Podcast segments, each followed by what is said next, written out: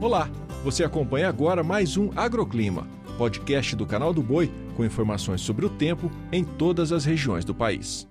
Olá, sou Renata Ferreira e trago os destaques da previsão do tempo desta quarta-feira.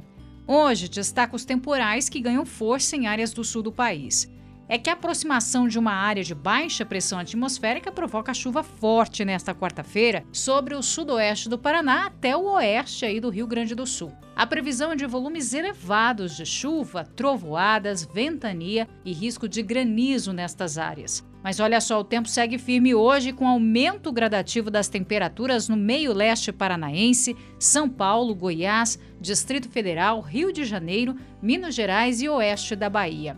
E ainda há previsão de pancadas isoladas de chuva na Serra Fluminense, no litoral norte do Rio de Janeiro, Nordeste Mineiro e sobre todo o estado do Espírito Santo, onde os volumes ainda são altos, previsão de inundações e alagamentos em áreas capixaba. Atenção também hoje para o risco de transtornos mais ao sul da Bahia. Nessa área, a influência da frente fria que atua em alto mar. E ainda na região nordestina, a previsão hoje é de períodos de chuva intercalados com trovoadas e breves aberturas de sol. E na região norte, risco de temporais no leste do Amazonas, oeste e norte do Pará e Amapá. E a tendência é que a partir de amanhã as instabilidades sejam reforçadas no sul brasileiro por conta da formação de uma nova frente fria. E até o final da semana a chuva também deve persistir na costa norte com risco de temporal em alguns pontos. Já em áreas do sudeste a precipitação vai perdendo força, o sol aparece mais e esquenta em São Paulo e Rio de Janeiro.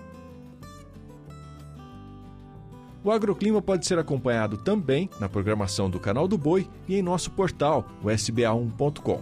Até a próxima!